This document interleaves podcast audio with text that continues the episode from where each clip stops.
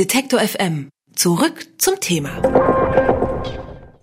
Schon seit über 20 Jahren wird darüber gestritten, ob das Kaspische Meer überhaupt, wie der Name vermuten lässt, ein Meer ist oder eben doch eher eine See, denn diese Definition bestimmt den rechtlichen Status des Gewässers. Es geht um wertvolle Ressourcen, Fischgründe, aber vor allem reichhaltige Erdöl- und Gasvorkommen, die gibt es nämlich im Kaspischen Meer. Die skurrile Anfangsfrage also, ob Meer oder See, hat weitreichende Auswirkungen auf die Verteilung dieser Güter.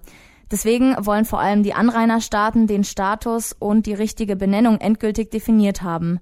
Nun haben sich also in der kasachischen Stadt Aktau die Staatsoberhäupter von Russland, Aserbaidschan, Iran, Turkmenistan und Kasachstan getroffen, um sich über den Status des Kaspischen Meers zu einigen. Was dabei herausgekommen ist und welche Konsequenzen das für die Region hat, darüber spreche ich jetzt mit Markus Benzmann. Er war lange Zeit als Auslandskorrespondent in Zentralasien und berichtete auch aus der Kaspischen Region. Heute arbeitet er für das Recherchezentrum Korrektiv. Hallo, Herr Benzmann. Einen schönen guten Tag. Für den Status See, das spricht, dass es komplett von Land umschlossen ist, für Meer dagegen der hohe Salzgehalt. Was ist das Kaspische Meer denn nun, See oder ein Meer? Naja, man könnte im Grunde genommen noch diffiziler geben, denn es gibt einen Kanal, äh, den das äh, Kaspische Meer mit dem Schwarzen Meer und damit mit den großen Meeren verbindet. Und da könnte man sagen, ist ja dann eigentlich ein Meer. Aber im Grunde genommen ist es natürlich umgeben und hat eher einen Seecharakter. Aber diese eher geologisch anmutende Fachfrage hat klare Konsequenzen, denn diese Frage Meer oder See entscheidet, welcher der Anrainerstaaten hat was auf dem Wasser zu sagen. Welche Vor- oder Nachteile haben denn dann die einzelnen Staaten von dieser Einigung? Äh, wenn man sagt, es ist ein Meer, dann hat jedes Land eine Drei-Meilen-Zone. Und alles, was dann darüber hinaus äh, ist, gehört allen. Sagt man aber ein See, dann wird der See geteilt wie ein Stück Kuchen und jeder bekommt seine Hälfte. Das heißt, äh, bei einem See kann man zum Beispiel eine Pipeline nicht äh, äh, legen lassen von einem Land zum anderen, ohne die anderen Anrainerstaaten ebenfalls zu fragen. Und daher sind diejenigen, die eine Pipeline wollen, äh, die Befürworter für äh, die Meeresfrage und diejenigen, die das verhindern wollen, sagen, das Kaspische das Kaspische Meer ist ein See. Können Sie noch mal kurz äh, erklären, die Pipeline, was es damit auf sich hat, welche Länder da involviert sind? Also die großen Gasvorkommen äh, liegen äh, im Osten des Kaspischen Meeres in Turkmenistan. Und ähm, bisher müssen diese Gasvorkommen über Russland, also über das russische Pipeline-System, nach Europa transportiert werden. Wenn es allerdings möglich ist, eine Pipeline von Turkmenistan vom Osten an den Westen, nämlich an die aserbaidschanische Küste zu legen, dann könnte das äh, Gas äh, über die Süd Südroute an Russland vorbei nach Europa gebracht werden und damit äh, die Vormachtstellung von Gazprom in Europa zumindest in Frage stellen.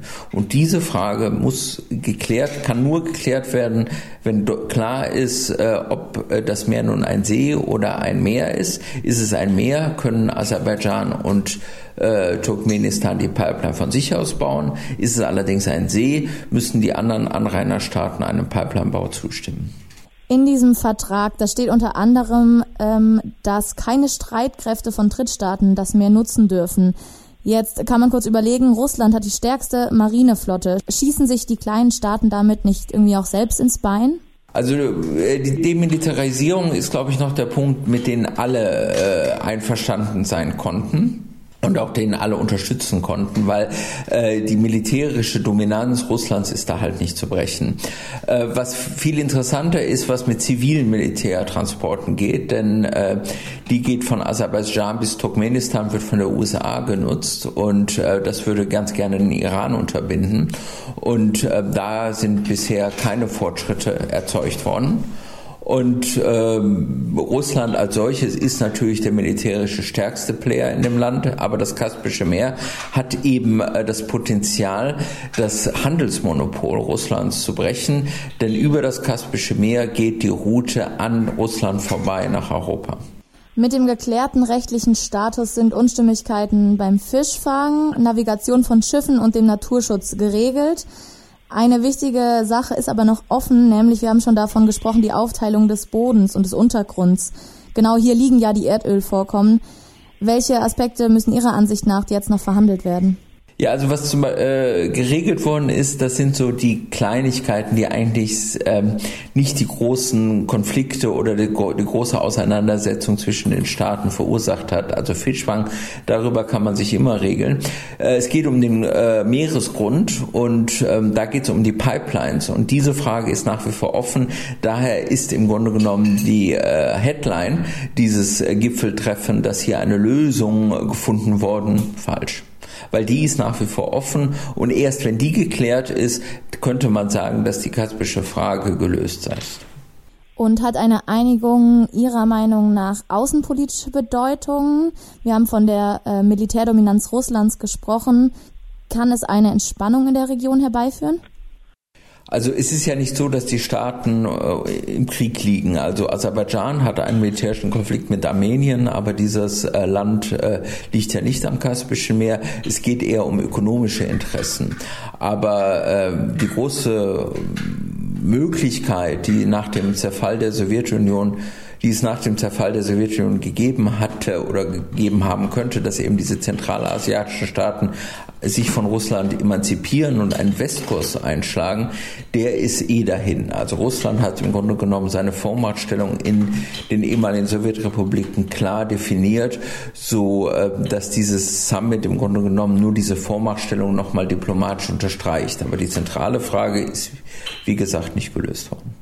Im Streit um das Kaspische Meer gab es nach über 20 Jahren Verhandlungen eine erste Einigung der Anrainerstaaten, was das die, für die Verteilung der dortigen Bodenschätze bedeutet, aber vor allem welche Aspekte der Einigung noch unklar sind.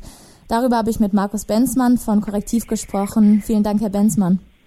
Ich bedanke mich auch. Alles Gute. Alle Beiträge, Reportagen und Interviews können Sie jederzeit nachhören im Netz auf detektor.fm.